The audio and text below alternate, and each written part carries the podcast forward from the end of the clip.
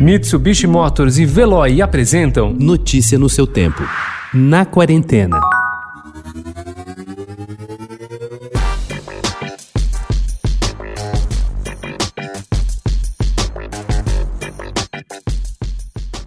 A escritora Lígia Fagundes Telles se diverte quando contam dos vários fatos engraçados vividos ao lado de Clarice Lispector.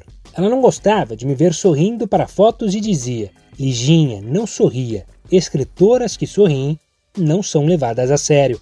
Já o também autor Otto Lara Rezende festejava quando recebia pelo correio alguma notícia de Clarice. Ler as cartas de Clarice é como saborear garrafas de champanhe espumante, dizia ele. É justamente o relacionamento próximo com seus colegas de escrita o ponto alto do livro Todas as Cartas, que será lançado nesta sexta e que reúne 284 missivas enviadas por Clarice a familiares e amigos entre autores e diretores.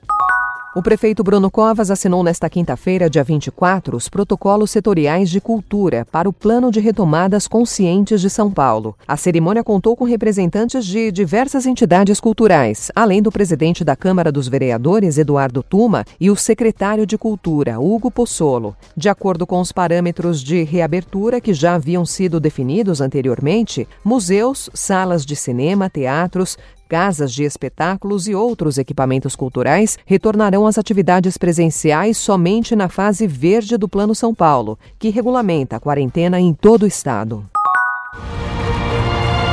Eu tenho um microfone na mão, então eu posso falar. Eu tenho que falar.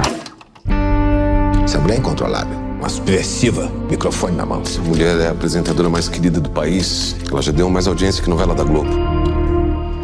Depois da espetacular vitória da animação brasileira em realidade virtual A Linha no 72º Primetime Emmy Awards, o Brasil volta à competição no Emmy Internacional 2020.